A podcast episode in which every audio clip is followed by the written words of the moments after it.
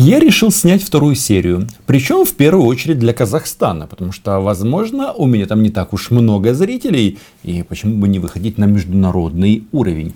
Интервью, которое э, вы вчера видели в моем разборе, это интервью российских пропагандистов Сергеем Лавровым, касалось в первую очередь а, стран так называемого постсоветского пространства. И вот товарищи, смотри, вот здесь ссылочка, очень жаловались. Но почему до сих пор Россия ни на кого не напала на постсоветском пространстве? Ну, так сказать, чтобы подчеркнуть свое величие, значение, ну и вообще, чтобы все знали, что здесь а, главная Россия, а не какие-то там американцы, которые за тысячи и тысячи километров.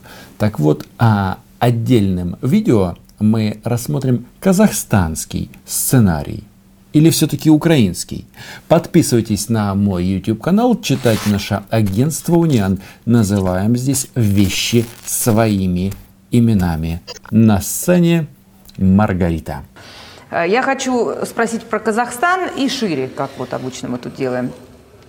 Есть мнение, есть мнение. Не знаю, согласны ли вы с ним, и не знаю, согласна ли с ним я сама, поскольку не эксперт по Казахстану, но некоторые аналитики и эксперты сулят нам в Казахстане ну, противоречия, близкие к тому, что произошло на Украине.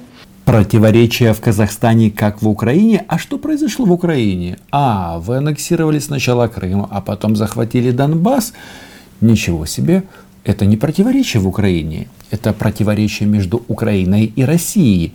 И сейчас, оказывается, мы выясняем, что многие а, как бы облизываются и хотят этот сценарий а, повторить можем повторить на своих э, соседях.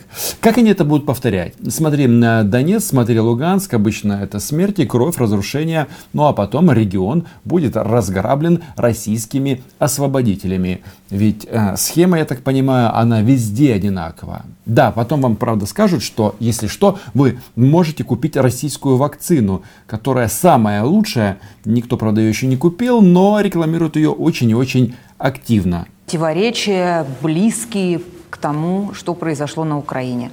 Я имею в виду между этническими русскими на севере и, э, собственно говоря, Казахстаном как государством. Повторение украинского сценария в Казахстане, причем между этническими русскими и, соответственно, этническими кто? Казахами, казахским государством. Подождите, а при чем же тут Украина? У нас же гражданская война, у нас же меж... это же не этнический конфликт, даже ваш российский президент, он говорит о том, что Украина, Россия и Беларусь это один народ то значит как бы это не может быть межэтническим конфликтом. Хотя подождите, а, если речь идет о боевых бурятов из пятой а, танковой армии Российской Федерации, ну тогда на эту ситуацию можно смотреть именно так. Здесь будет не лишним а, вспомнить интервью президента Казахстана, второго президента Казахстана, которое он дал в конце прошлого года изданию «Немецкая волна». Записывала это интервью Жанна Немцова, вы можете его найти. Так вот, а, среди прочего, она спрашивала, вот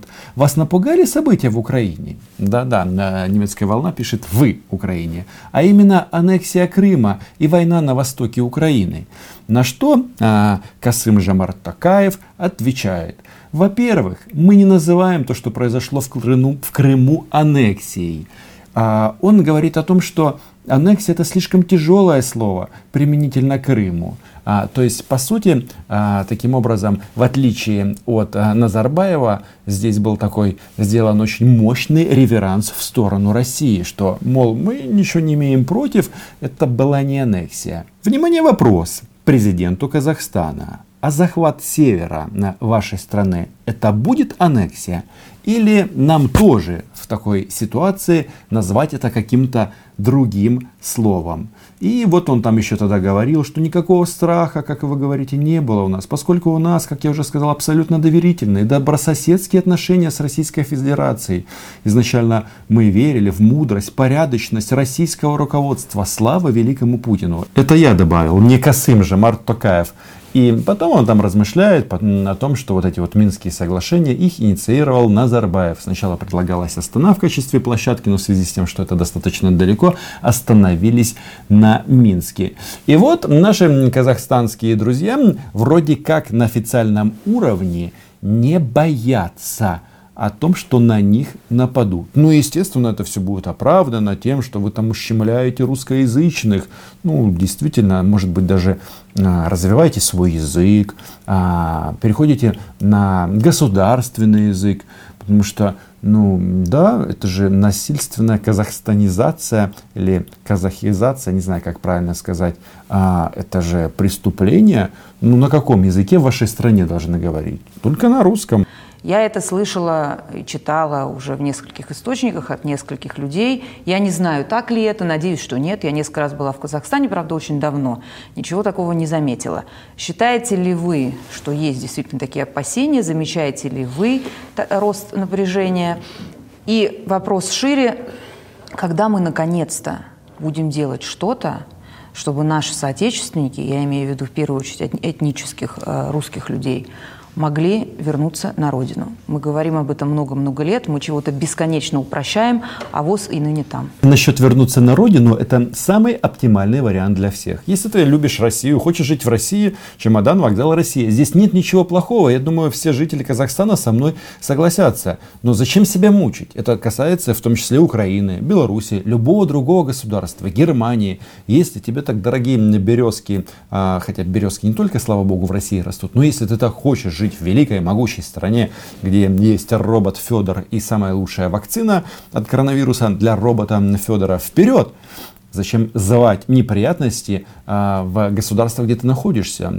Зачем вот а, создавать прецеденты, чтобы приехали а, так называемые российские освободители и многих освободили от жизни, от перспектив, ну, многих убили, а, многих а, обворовали и ограбили. А, но что мы слышим в ответ на это интересное предложение? Ведь вопрос звучит таким образом, что как бы мы понимаем, что мы очень обеспокоены правами русскоязычных а, людей в Казахстане. Хотя я вот знаю, там много а, этнических украинцев живет. И мой совет – один. Я, кстати, в Казахстане родился. Если это твоя страна, если ты гражданин этой страны, то если ты не знаешь и не хочешь учить язык государства, в котором ты живешь, ты или дурачок, э, и это право каждого, ну или э, потенциальный элемент, который будет звать русский мир – кстати, звать украинский мир было бы неплохо, потому что украинцы на танках к вам точно никогда не приедут. И бомбить, и никого там убивать не будут. Бизнес, пожалуйста, и вообще как бы развивать добрососедские отношения, почему бы и нет. Что касается Казахстана, то, как и вы, я э, не вижу э, такой угрозы э, раскола Казахстана по этническому принципу. Повторение украинского сценария, то есть межэтнические столкновения, да, а, кстати, если уже так и говорить об этом, то вопрос, а кто же живет в Донецке и в Луганске? Мне кажется, украинцы. А, пропаганда иногда отстаивает мнение, что там живут какие-то донбассы. Что за донбассы? Может, луганцы и донанцы какие-нибудь? Ну, ради бога. Но а, возвращаемся к Казахстану. А, что вас ждет, уважаемые? Что власти Казахстана прекрасно понимают а, необходимость укрепления межэтнического согласия, а, межнационального согласия а, и обеспечения надежной территориальной целостности своей страны. То есть все-таки украинский сценарий не исключен, если вы говорите о целостности государства, потому что в нашем случае получилось все очень-очень печально. А Россиюшка приросла земелькой чужой временно. А, и в этом смысле, конечно, учет а, интересов русскоязычной э, части граждан Казахстана имеет, ну, наверное, одно из важнейших значений. Угу. Для территориальной целостности Казахстана, потому что в этой стране там перешли на латинский язык, и то, что у нас называется лагерная организация, а, проводится в том числе и на казахстанский лад. А как может быть по-другому? Вот а на брифингах российские представители очень удивляются, что Украина хочет, чтобы в Украине был украинский порядок. А про Казахстан можно сказать точно так же, но их возмущает, что в Казахстане а, казахстанский порядок, казахский порядок. А какой он должен быть, если эта страна называется Казахстан? А вы не признаете эту страну? Или просто вслух не говорите о том, что не признаете? В том числе в том, что касается преподавания русского языка, поддержания русскоязычного пространства, обеспечения права родителей э, отдавать своих детей в русскоязычные школы э, и так далее. И это все является частью договоренностей э, в рамках СНГ и в двусторонних контактах, в двусторонних документах между, между Россией и э, Казахстаном. Тут стоит добавить, что реально украинизация у нас началась после 2014 года, после нападения, потому что мы же помним, что там, кого там защищал Владимир Путин в Украине? Русскоязычных.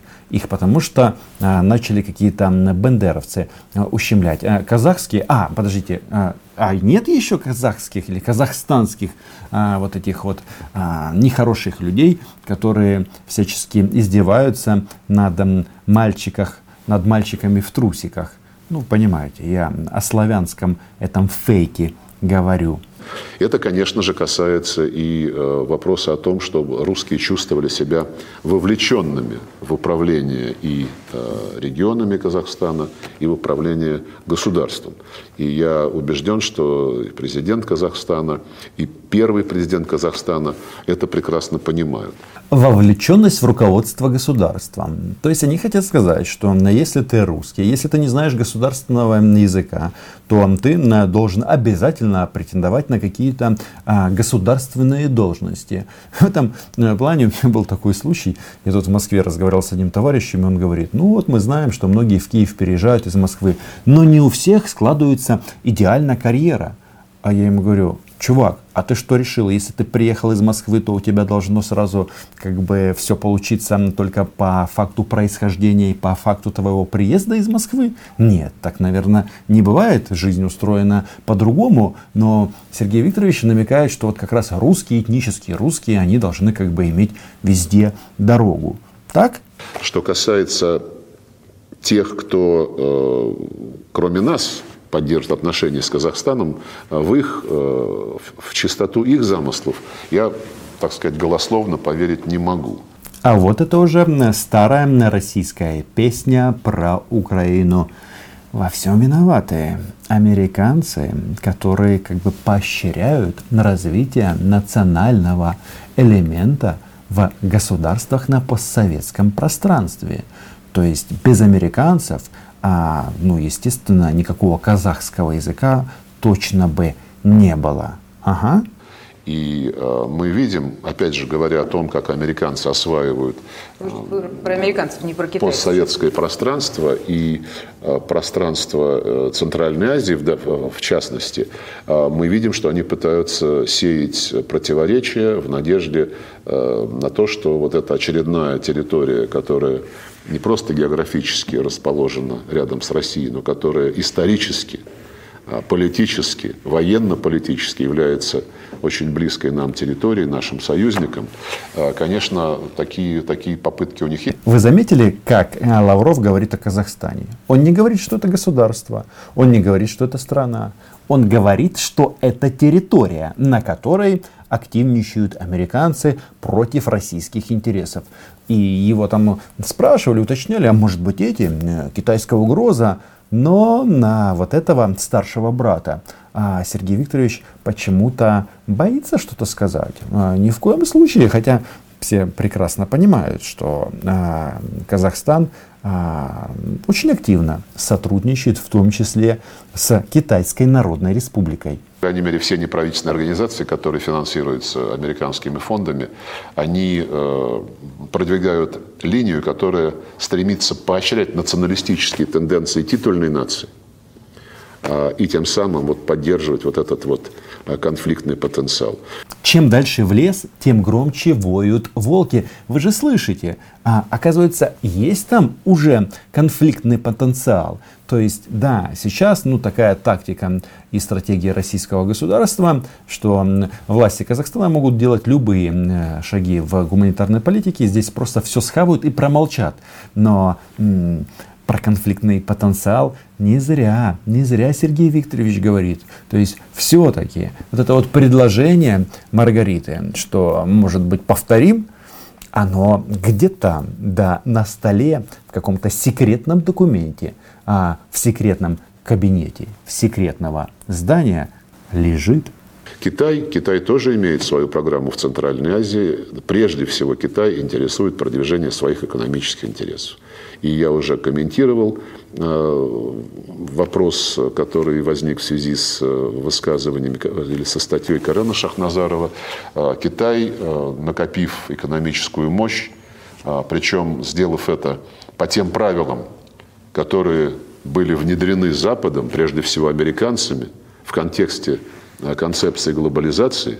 Сейчас же во многом из-за этого сырбор, что американцам не нравится, что Китай поднялся – выполняя те правила и играя по тем нотам, которые, в общем, были написаны самими американцами. Китай поднялся, Китай играет по западным правилам, у него есть своя программа в Центральной Азии, но против нее Сергей Викторович ничего говорить не хочет. А там тоже влияние, экономика. Здесь почему-то он ограничивается исключительно экономическими проектами. Ну, якобы у Китая исключительно экономические проекты у сос... Э, в, в своих э, в странах соседях. Не думаю, но то, что на старшего брата на россияне пока рот не смеют открывать, это очевидный факт. Подписывайтесь на мой YouTube канал, читайте наше агентство УНИА. Ну и если вы считаете, что все страны независимо от того, когда они образовались, имеют право на, на жизнь свою, собственную, со своими порядками, заходите ко мне на Patreon. И большой привет а, Казахстану. Чао. И политика должна э, избегать э, материализации принципа о том, что война – это продолжение политики. Это мое глубокое убеждение. Хотя, конечно, наверняка бывают ситуации, когда если против тебя осуществляется агрессия, то э, пушки должны э, перестать молчать. У нас Но... называется, если не слушаете Лаврова, будете слушать Шойгу. Ну, я видел маечку. Да.